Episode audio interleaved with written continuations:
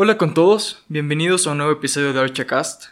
El día de hoy estamos con la invitada Adriana Aguirre y en especial tenemos nuestro primer auspiciante también, que viene a ser Coffee Factory.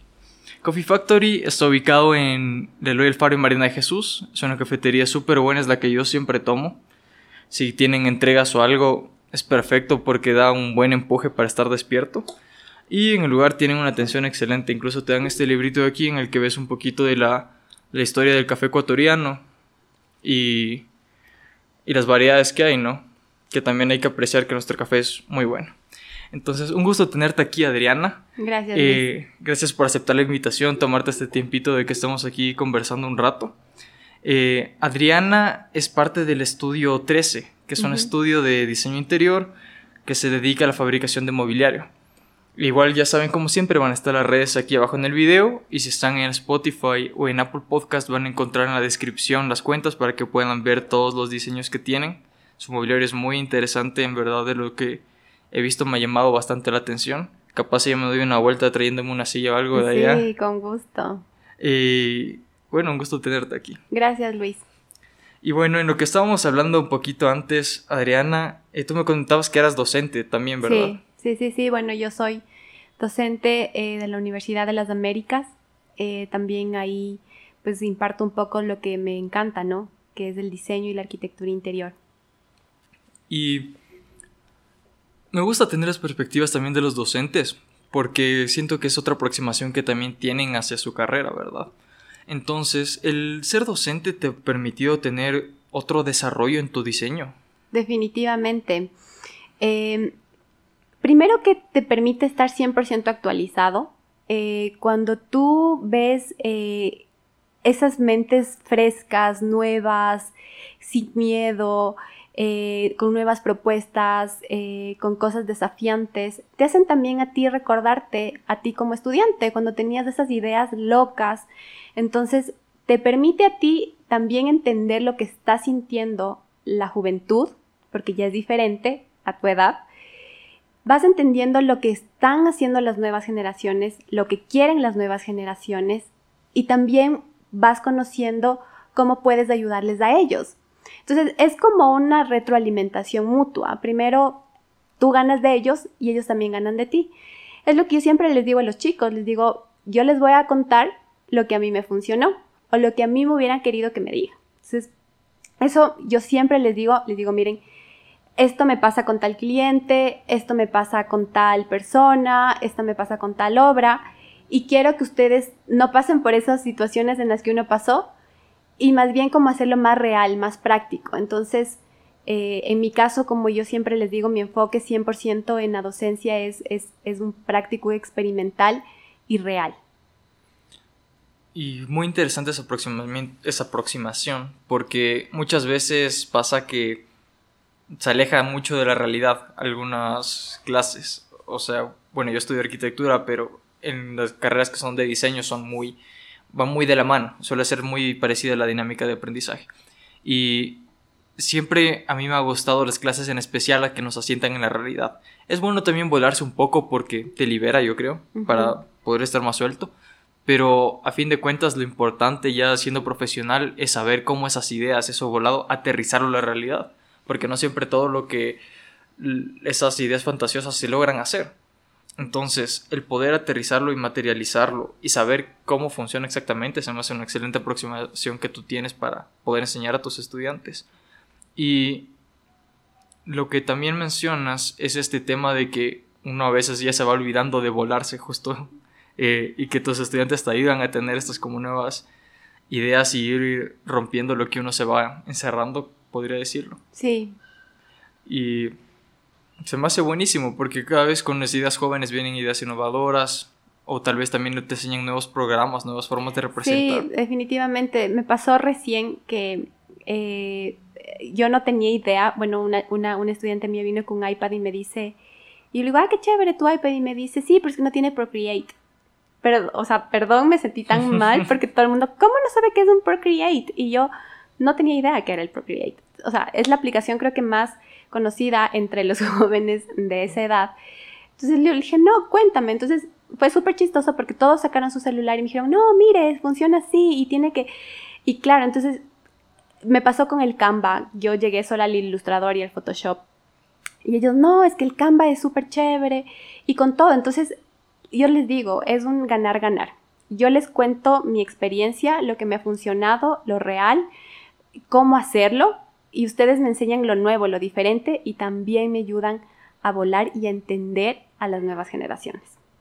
Y justo lo que dices del esto de tener del iPad, eso si pueden comprarse yo les recomiendo, la verdad. A mí me encanta, pero es que a mí me gusta mucho dibujar para representar mi arquitectura o sobre todo para pensar, yo pienso dibujando.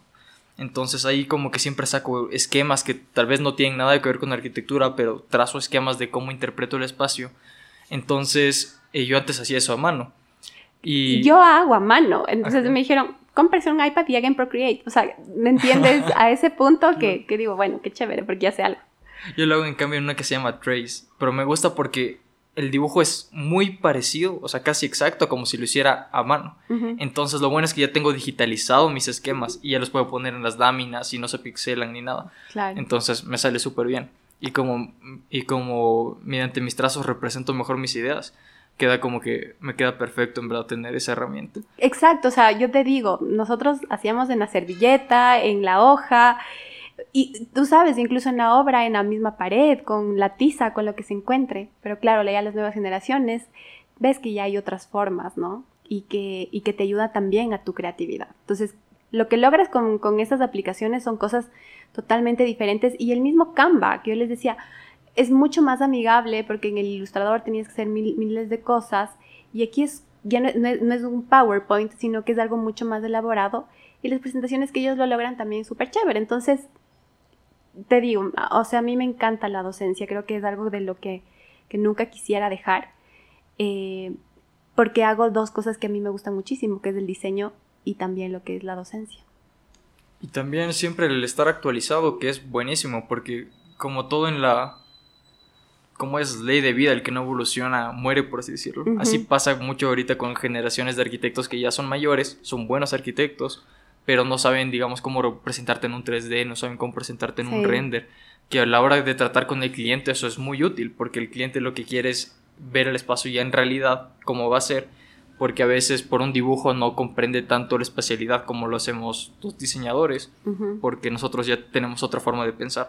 Entonces siempre el darle ese acercamiento al cliente para que pueda interactuar es mucho más beneficioso y nos da cierta ventaja competitiva a los jóvenes que venimos. Definitivamente. que eventualmente ya vamos a ir desplazando a los, a los mayores. Sí, o sea, yo te digo, por ejemplo, ahora, eh, antes cuando tú les mostrabas un plano a, a un cliente, difícilmente todos lo entienden. O sea, que algunos lo entiendan en planimetría no es fácil o sea, muy pocas personas y, me ha pasado mucho en la experiencia profesional que si no les indicas el 3D, que si no les indicas la perspectiva literal, no lo entienden. Y hay clientes en los que tienes que ser tan exacto o, tener tan, tanto cuidado porque luego te dicen, no, porque en el render no me puso ese cuadro.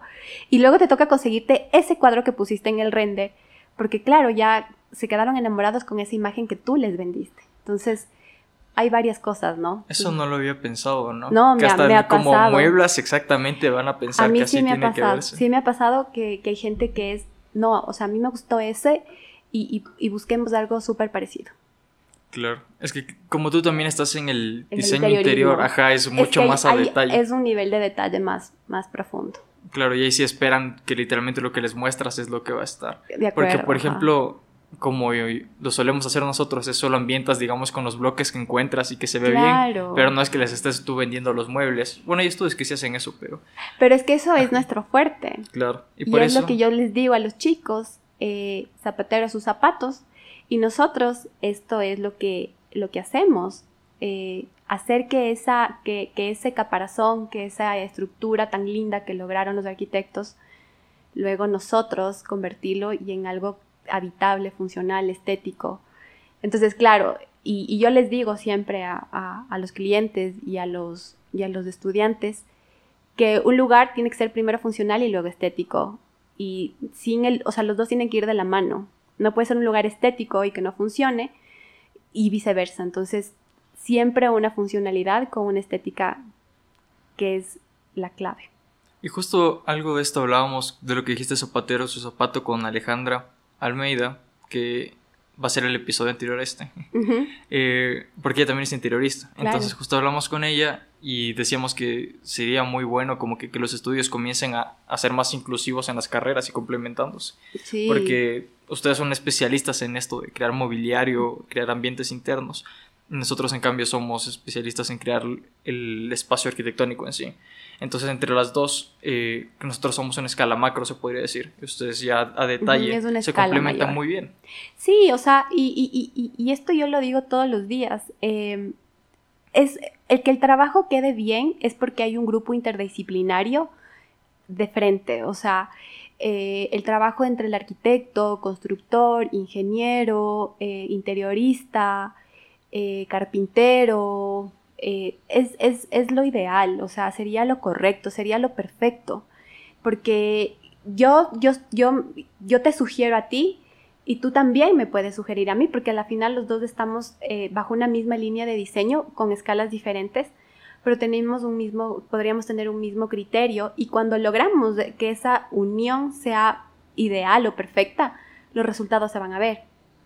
Entonces, eh, porque por ejemplo, yo les digo a veces, si nosotros no tenemos una conversación con el arquitecto y digamos tú hiciste una materialidad súper chévere por fuera, pero más del tipo brutalista, y yo me voy con algo, no sé, como más eh, de otro estilo, no va, no va a ser, no va a tener ese equilibrio perfecto, no empata, ¿me explico? Entonces, una correcta conversación, eh, reuniones, eh, llegar a un equilibrio de que yo voy a respetar esa materialidad tan linda que usaste adentro y la voy a incluir en el interior y que voy a acompañar con un mobiliario que, sea de, ese estilo, que sea, no sea temporal o que sea minimalista o también dependiendo del cliente. Entonces, a la final, cuando tú ves resultados de obras importantes, de interesantes, es porque ha habido una, esa, ese equilibrio y esa sinergia perfecta. Y sí, es que totalmente tiene que haber este, este equilibrio que tú mismo dices, porque si me puse a imaginar el, por ejemplo, en estas obras que se puede decir que están medio de moda, que es con hormigón visto, que la verdad a mí también me encanta trabajar así, eh, pero vienes y le pintas todo de colores por dentro, como que es con, sería contraponerse a la propuesta del arquitecto. Exacto. Por eso también, seguramente para armar este equipo tienes que buscar también un interiorista que tenga posturas similares a las tuyas en, en diseño, porque de esa forma te complementas bien. Sí, sí, sí, sí, exacto. O sea, por ejemplo, lo que tú dices, ahora que está súper de moda el, hormigón, la madera, el metal. Y si yo voy adentro con una propuesta que va con materiales que similan algo, o sea, que parecen algo, y que no respeto esta, esta sensibilidad a la materialidad externa, probablemente el resultado al cliente le guste, eh, porque para todos gustos hay. Claro. Pero cuando creas esas, esta, estas, eh, esta unión y estas conversaciones, seguramente el resultado va a ser mucho mejor. Claro, porque si no viene a ser como que incoherente, ¿no? Correcto. Exactamente. Y, en eso se basa todo el desarrollo de, la arquitectura, del diseño, entender coherencia entre las acciones de, del análisis que has hecho y cómo lo representas en tu arquitectura o en el diseño. Exactamente. Entonces, si contrapones algo, bueno, no es que no se pueda, pero debe tener coherencia y estar muy bien justificado el como que por qué vas a contraponer en ese espacio. Y lo que también me gustaría saber es cómo iniciaste con el estudio. Bueno, eh, Melanie, eh, Melanie Lowndes, que es eh, mi socia, ella no pudo estar con nosotros.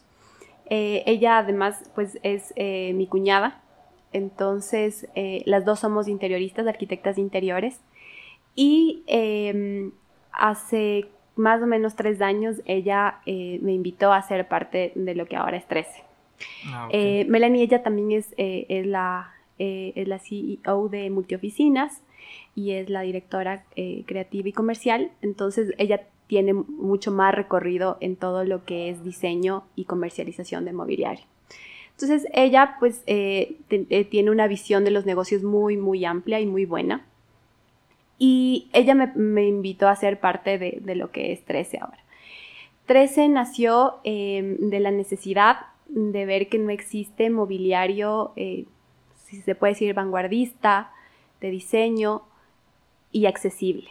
Entonces era algo de lo que ella había visto y de lo que yo había visto que pasaba en el mercado, que no teníamos eso, ¿no?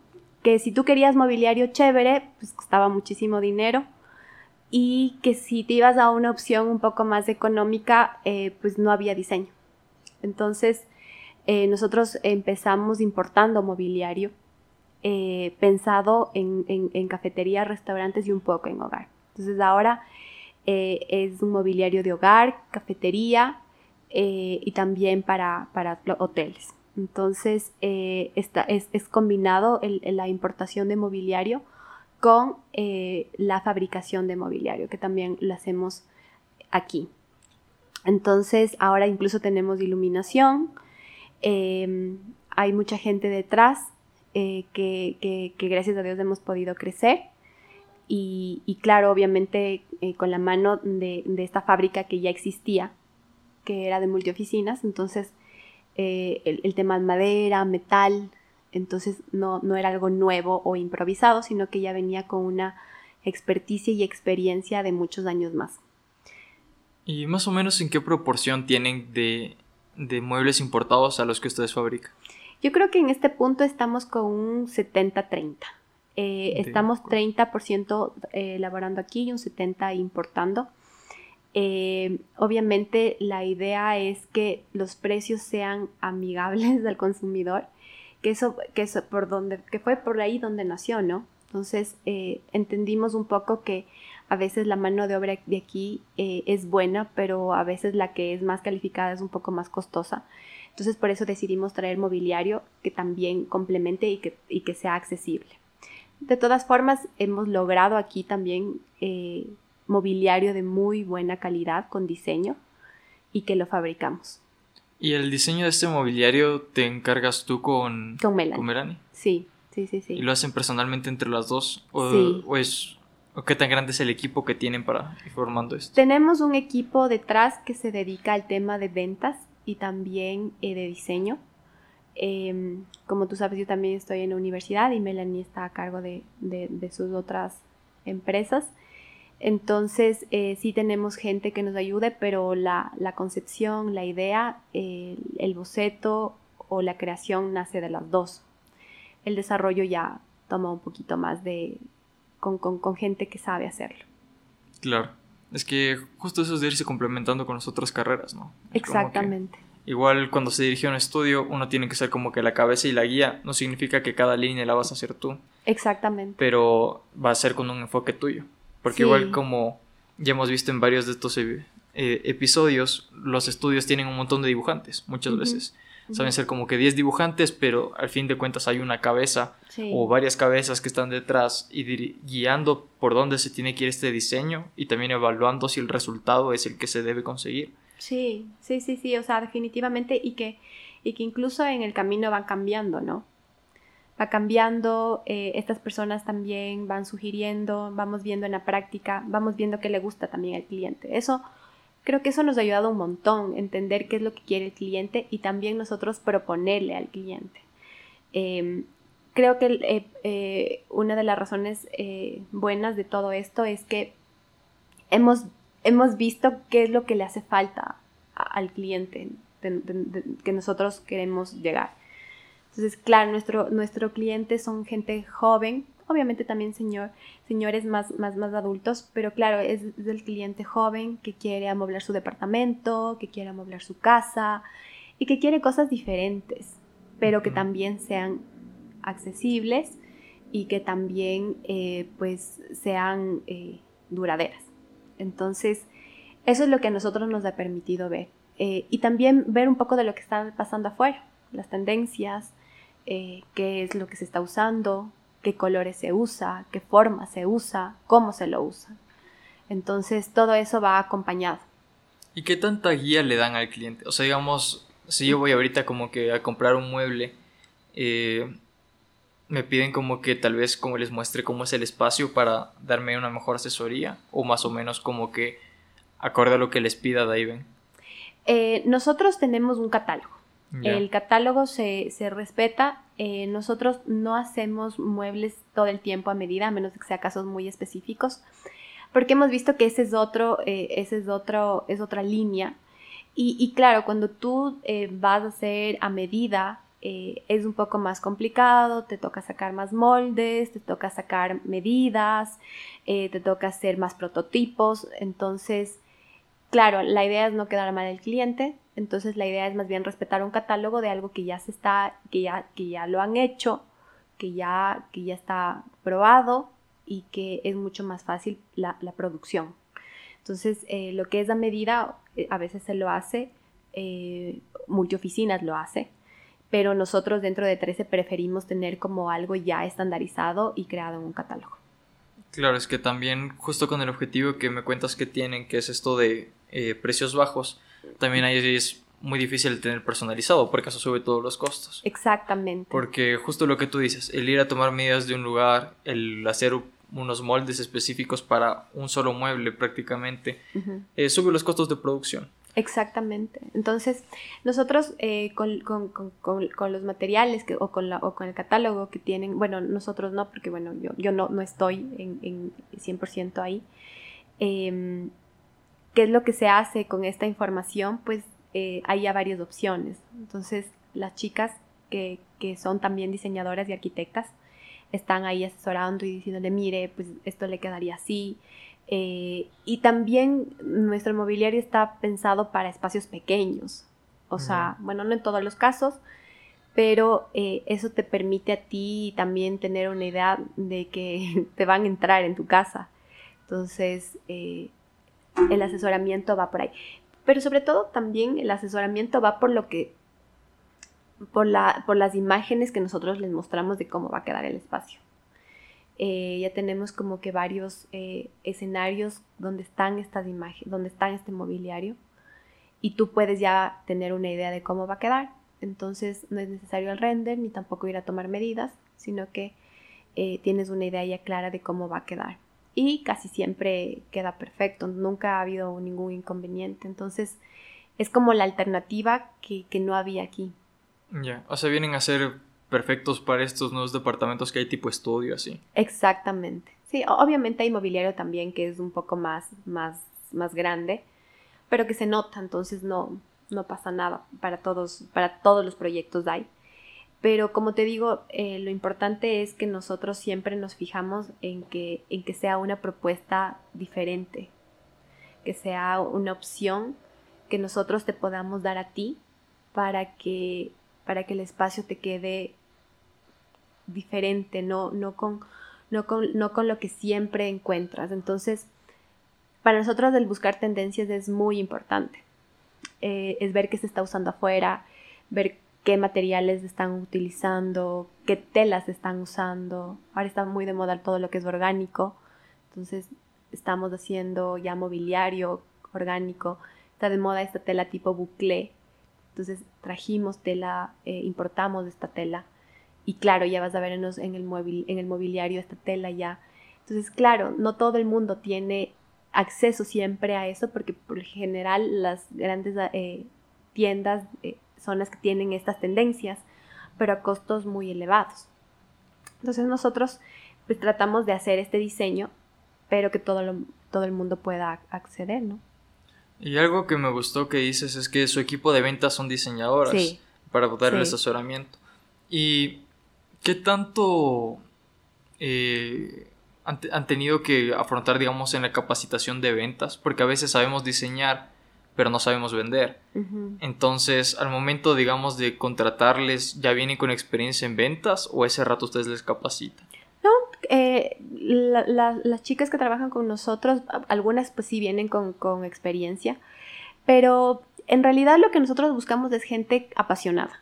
Si nosotros eh, vemos que tienen esta pasión por el diseño, cuando ellas eh, pues se ponen con el cliente, simplemente pues ellas empiezan a decirle, mire, yo pusiera esto aquí y esto yo hiciera acá y, qué tal si le ponemos una lámpara aquí y, y, pruébelo, mírelo. Entonces, más un tema más que de ventas en general, yo creo que primero que el producto es, se vende solo y segundo, ellas yo creo que también se apasionan y, y, ellas empiezan como, como a dar ideas y el cliente dice, ya, ok, es de esto.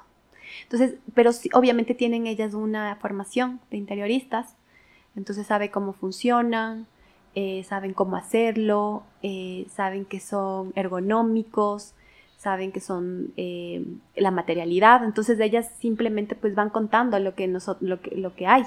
Este, este, esta, esta silla es ergonómica, si es que usted se hace para atrás va a sentir esto, usted puede regular, usted puede colocar esta tela, em, si es que este color de, de, departamento no sé es beige y usted quiere ir por los tonos tierra, entonces es como más ellas eh, se involucran en el proyecto más que un tema de ventas, pero al final el producto se vende. Claro, es que cuando tienes también esta asesoría que sientes que, que te dan la importancia y el, y el buscar que quede bien como que tu espacio con esta asesoría personalizada de un diseñador de interiores debe ayudar bastante, la verdad, a, también a, cerrar estas ventas. Porque uno nota la diferencia, por ejemplo, cuando a mí me han atendido, así cuando he ido a ver, yo qué sé, algún bien raíz, me atiende un arquitecto que también se dedica a bienes raíces, se nota la diferencia porque te sabe explicar mejor los espacios. Exacto. Entonces, con un diseñador de interiores debe ser exactamente el mismo efecto cuando te indica un mobiliario y cómo puedes ir complementando tu, casa. No, y por ejemplo, es súper chistoso porque a veces eh, por venderles, por ejemplo, las sillas o stools para desayunadores, la gente que, que vende no, no siempre es, es profesional en interiorismo y les venden cualquier altura. Entonces luego van y los, y los stools están súper altos y no entran las piernas, o las mesas son súper bajas y las sillas, bueno, de todo se ha visto. Entonces, claro, las chicas ya saben y, y, cuando ven y entran y dicen, ¿de qué altura es su mesón? O sea, me, explico, entonces, ¿de qué altura es su mesón? No, mire, si es que su, su mesón es de 90, pues tiene que ser un stool de 65 Em, la mesa no puede medir más de 75 centímetros, eh, su silla tiene que medir tanto, eh, su sofá tiene que medir tanto. Eh, entonces, claro, les dan una explicación lógica incluso de por qué deberían tener estas medidas. Entonces, y decirles como que, por ejemplo, no, yo quisiera un sofá más pequeño porque no me entra. Entonces, primero decirles, no existe en el catálogo porque tampoco va a funcionar con un sofá de 60 porque no es un sofá. Ya no va a poder arrimarse, ya no va a poder eh, eh, colocar un cojín, eh, el asiento va a ser muy pequeño, el, espaldar va a ser muy, muy, muy recto. Entonces, las explicaciones ya tienen un razonamiento, una justificación y tienen también un entendimiento. Entonces, incluso va como una pregunta, como, ¿tienen ustedes una imagen de, de cómo es su desayunador? O de su cocina o de su sala. Entonces, claro, ahí es como, mira, usted ya tiene muchos colores. O sea, ¿qué tal si es que solo ponemos algún tono beige? O su madera de su cocina yo veo que es clarita. Eh, o yo veo que su, que su cocina es, es, es café. Pongámosle el mismo tono. Porque eso, por ejemplo, las maderas sí se pueden elegir los tonos.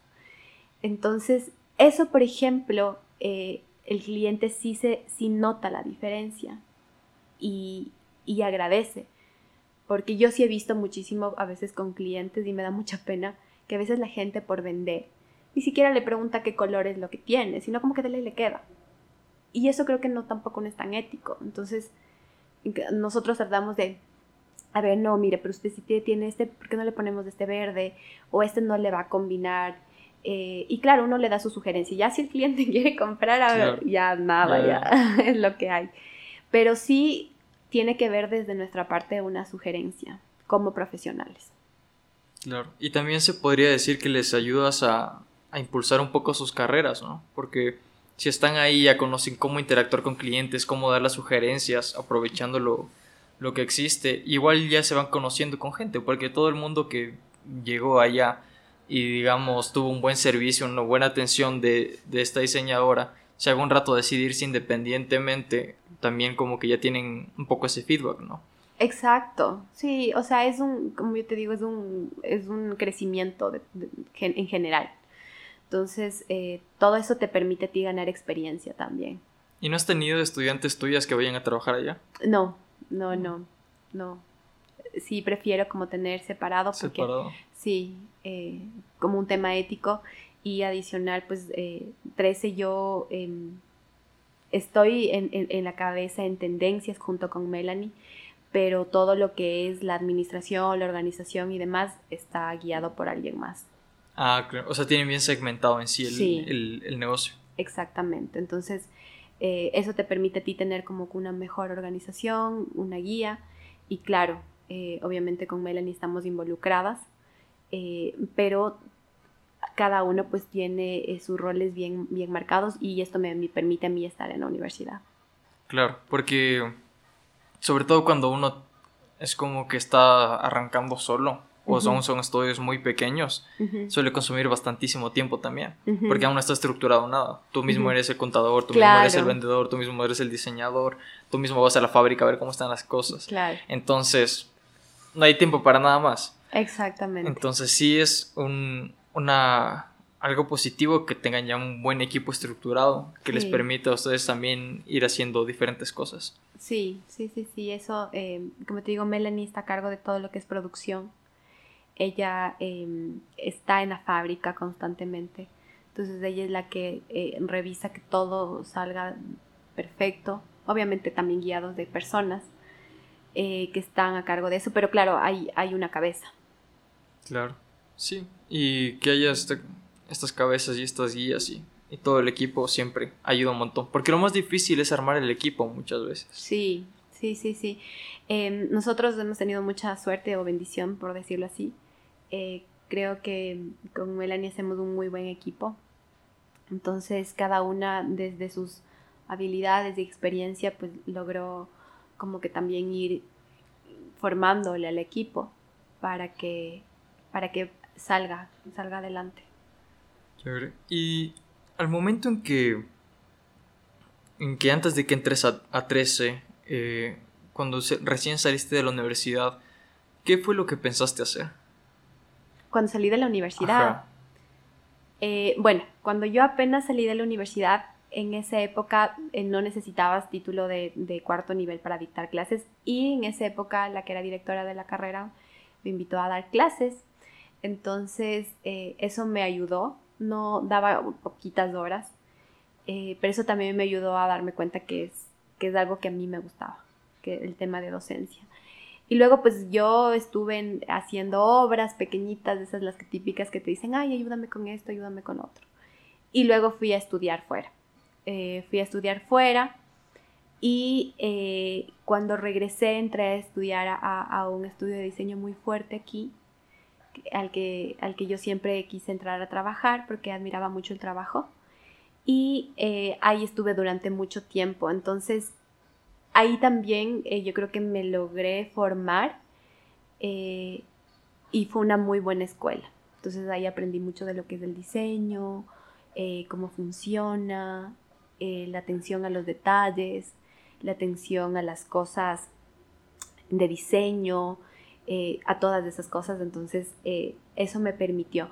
Pero, pero sí, obviamente apenas recién me gradué y, y encontrar, como te digo, entre la docencia y estas pequeñas obras, sí había un tema de que no, no sabía qué exactamente hacer. Sabía que la docencia, pero no tenía claro por dónde irme. Cuando ya entré a trabajar luego de estudiar a, esta, a este estudio, tuve una idea más clara de lo que yo, de qué rama al menos me gustaba más. Porque claro, te puedes graduar y puede, hay mucha gente que se ha ido por la iluminación, hay otra gente que se ha ido por mobiliario, hay otra gente que se ha ido por el tema de retail, hay otra gente que se ha ido por el, diseño de mobiliario eh, o de materiales, la venta de materiales. Entonces yo no sabía exactamente, pero luego ya el panorama fue más, más claro. Claro, es que a veces con tantas opciones como que te abrumas y no sabes qué hacer. Es como que quieres hacer todo además. Ajá. Sí, quieres hacer todo y no sabes ni por dónde empezar porque eso siempre he escuchado que le pasa a todo el mundo. De hecho, con, eh, con Bauden, me parece que era Vidal que decía que le llamaban el chuchaki del graduado, que te grababas y ya no sabías qué hacer con tu vida. no, ajá, o sea, es como, tienes tantas ideas y tienes y quieres hacer tantas cosas y quieres comerte el mundo, pero no sabes por dónde empezar. Esa, esa creo que es la, la, cosa no, no, no tienes la, la, noción porque tienes tanto que quieres hacer y no sabes por dónde comenzar. Entonces, también es un aterrizaje el que necesitas un aterrizaje para entender de hacia dónde ir. Y también yo creo que la experiencia, a veces yo les digo que a veces muchas personas le ven mal el que entre de dibujante. Algunos dicen, no, yo no voy a entrar de dibujante. Y no, no está tan mal entrar de dibujante, no está tan, tan mal entrar o empezar desde abajo. Yo creo que más bien es súper válido, porque eso te permite a ti aprender de todo. O sea, sabes desde que cómo funciona eh, los planos, eh, y claro, porque el otro día conversábamos con, con, alguien y decíamos que, claro, las nuevas generaciones, todos quieren ser gerenciales o todos quieren tener ya eh, como que el, el, el trabajo de, de, gerencial, o sea, o de emprendimiento, pero de emprendimiento ya, wow. Y está bien soñar en grande, pero no está mal empezar desde cero. Claro, es que así también cimientas las bases. Y aparte el... Eh, yo sí creo que el emprender en verdad es como que de valientes, porque es súper complejo. O sea, es meterte a lo más difícil que te puedes meter. Porque estar dibujante hasta te da tranquilidad, porque siempre cuando uno tiene el sueldo y no tiene tantas responsabilidades, es como que ayuda a estar más relajado. Pero cuando te lanzas a emprender, toda la responsabilidad que es sobre ti. Claro, o sea, no hay un sueldo, no tienes un sueldo. O sea, de hecho, estás como tú mismo decías, estás caminando por fe. O sea, literal, porque tú le tienes fe a eso y estás trabajando por eso, pero tú no sabes qué va a pasar. Lo ideal sería que, que vaya perfecto y que camine, pero en el camino hay baches y en el camino vas a encontrarte con circunstancias y a veces también el crecer incomodo y también te vas a encontrar con cosas complicadas y difíciles y que de emprendedor te va a tocar aprender a la brava. Claro, es que justo lo que tú dices que el crecer incomoda es por eso mismo, porque el salir de tu zona de confort es lo que te permite crecer. Sí. Entonces, que vas a estar incómodo, vas a estar incómodo. Y aparte, eh, o sea, si alguien quiere emprender con esta idea de, ah, no, es que yo no quiero trabajar para nadie más y por eso voy a emprender, por ese lado no te va a funcionar porque vas a trabajar el triple de lo que trabajarías estando para alguien más. Pero si lo, tú lo ves por una motivación tuya que en verdad quieres eh, tal vez sobresalir de alguna forma o tener algo tuyo y sabes el sacrificio que te va a conllevar y tienes las posibilidades, ahí emprende con todo. Claro, o sea, em, yo te digo, yo eh, eh, siempre trabajé en estudios, pero Melanie ella tenía otra visión. Ella emprendió desde muy jovencita. Y las dos posturas son súper válidas. Exacto, y, y a la final cuando nos cruzamos fue perfecto porque las dos sabíamos de dos cosas diferentes que se unieron bien, que funcionaron bien. Entonces todo es válido, todo es válido. Todo es válido. que quieras emprender está bien y si no quieres emprender también está bien. En la vida no es que todos tenemos que emprender y hacer empresas no, cada quien como quiera desarrollar su carrera. Sí, además como se sienta bien. Además que eh, yo te digo, eh, puedes, puedes crecer de todas formas, o sea, no necesariamente solo eh, como emprendedor vas a crecer, probablemente si tú estás en una empresa importante, también vas a seguir creciendo. O, o donde tú estás y te sientes cómodo y te sientes feliz, está bien. Entonces, no, no, no hay por qué, no hay por qué asustarse y yo lo que siempre les digo a, mis chicos es como, lo que sea que hagas, hazlo con pasión y ya está, o sea, el resto va a venir por añadidura. Claro, porque últimamente he escuchado mucho más esto de que tienes que emprender sí o sí. Y sí me gustaría como que romper un poco eso de la gente que nos está escuchando. No tienes por qué siempre emprender. O sea, si a ti te gusta, hazlo. Si no, también es súper válido. Hay gente que se dedica, digamos, a, a trabajar justo como tú dices, en estudios súper buenos y hacen su carrera ahí y logran tener una gran carrera también. Muchas veces mejor que la de un emprendedor que logra algo pequeño. Exactamente. Entonces, no es que por no emprender esté mal. Eh, lo que yo sí quiero que debes hacer es como que establecer tus metas, ver a dónde quieres llegar y trabajar para seguir avanzando. Y que no te quedes estancado, siempre buscar crecer un poco más. Por ejemplo, si estás en tu trabajo en un estudio grande, tener un ascenso, tener un puesto mejor y seguir buscando ese, ese desempeño, ¿no? Sí, y, y, muchas veces también creo que puede ayudar el, que tengas algo extra, ¿no? Que siempre es válido. No necesariamente tener esta palabra de emprendimiento, porque a veces está visto como tal vez un miedo, pero puedes tener algo adicional que te puede permitir a ti también tener una holgura o, tener eh, esta, esta posibilidad de seguir haciendo lo que tú, o sea, lo que a ti te gusta. Eh, yo definitivamente a veces eh, también digo, el tema del emprendimiento no es para todos, porque, y, no es porque todos obviamente tengan que hacerlo como tú decías, pero hay ciertas formas de que tú puedas continuar desde tu nicho haciendo lo que a ti te gusta y sacándolo adelante. Tu, tu futuro, lo que tú tienes planificado, tus metas, eh, eso es lo importante. O sea, no, no es que alguien que emprendió tiene mucho más éxito que alguien que no. Eso no, creo que no está, no está claro y eso no está bien tampoco. Entonces, eh, no necesariamente eh, tienes que hacer algo tuyo, puedes trabajar para alguien más y estar bien, que eso también está bien. Eh, hay muchísima gente que, nunca encontró su pasión. Yo creo que eso sí podría ser un problema, ¿no? El que nunca hayas encontrado o trabajado en lo que a ti te apasiona. A mí me pasa muchísimo cuando, por ejemplo, a veces voy a 13, em, por lo general eh, son los sábados, y, hay señoras que te dicen, qué hermosa profesión. Y, y, yo les digo, sí, sí, sí, sí. Y ellas dicen, yo siempre hubiera querido ser esto. Y claro, mucha gente eh, no sigue esta profesión por miedo u otra profesión por miedo. Entonces ellas decían, ay no, yo qué hermosa profesión yo hubiera querido seguir, pero seguí contabilidad. Cosas así. Como que por el miedo de querer ir a los seguros. Y Exactamente, porque, a ver, también el diseño de interiores a veces, o la arquitectura, probablemente no está bien vista por todos. A mí me pasó cuando yo quise seguir esto. Mi papi decía, no, o sea, ¿qué vas a seguir eso? Mejor sigue una ingeniería. Entonces, eh, yo justo ahí le comentaba a unos chicos y decían, yo iba a seguir biotecnología. Ya, o sea, no está ni cerca. o sea, no está ni cerca. Y, un día antes de, empezar clases, mi papi me dijo, no, no, no te gusta, ¿verdad? Y yo le dije, no, papi, no me gusta biotecnología. Porque yo desde chiquita quise ser diseñadora de interiores. Y era súper chistoso porque en algún momento algún niño me dijo, ah, o sea que vas a diseñar calzones. y yo le dije, no, yo voy a diseñar casas. Entonces, eh, yo creo que eso sí es, más, es, algo que, la gente debería dejar a un lado. Entonces, y claro, el otro día yo le decía a mi papi, le dije, papi, viste que no me fue mal. Entonces, porque claro, era ese miedo de que mi papi decía, no, mejor sigo una ingeniería o algo de las más carreras, como de las carreras que son como más más típicas. Eh, eh, sí, a veces no se, no, se tiene una idea, pero yo creo que cualquier decisión de profesión que sigas, tienes que estar 100% segura y trabajar la compasión. Claro. Y... Me perdí lo que te iba a preguntar. Ya me tocó cortar.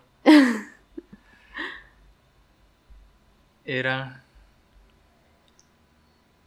Chita, se me fue por completo. Bueno, ni modo. ¿Y algún consejo que también quieras darle tal vez a la audiencia para ir cerrando? Aparte de esto que hablamos del, del buscar tu motivación. Justo ayer estaba yo en una, en, con una mesa redonda de chicos y decían una pregunta, ¿qué le dirías tú a tu yo de 17 años? Y mm, fue un buen ejercicio porque eh, aunque suene como, como repetitivo, es no tengas miedo, no, y no tengas miedo al cambio y no tengas miedo a equivocarte. Eh, yo creo que el cambio es una constante y tienes que aprender a vivir con, el cambio porque creo que tienes que aprender a adaptarte al cambio. Eh, no tengas miedo a equivocarte porque a veces creo que el, miedo a equivocarse te hace que no tomes decisiones y a veces el no tomar una decisión también es, un problema. Entonces, si, vas a tomar una decisión, hazlo eh, sin miedo, como dicen, sin miedo al éxito.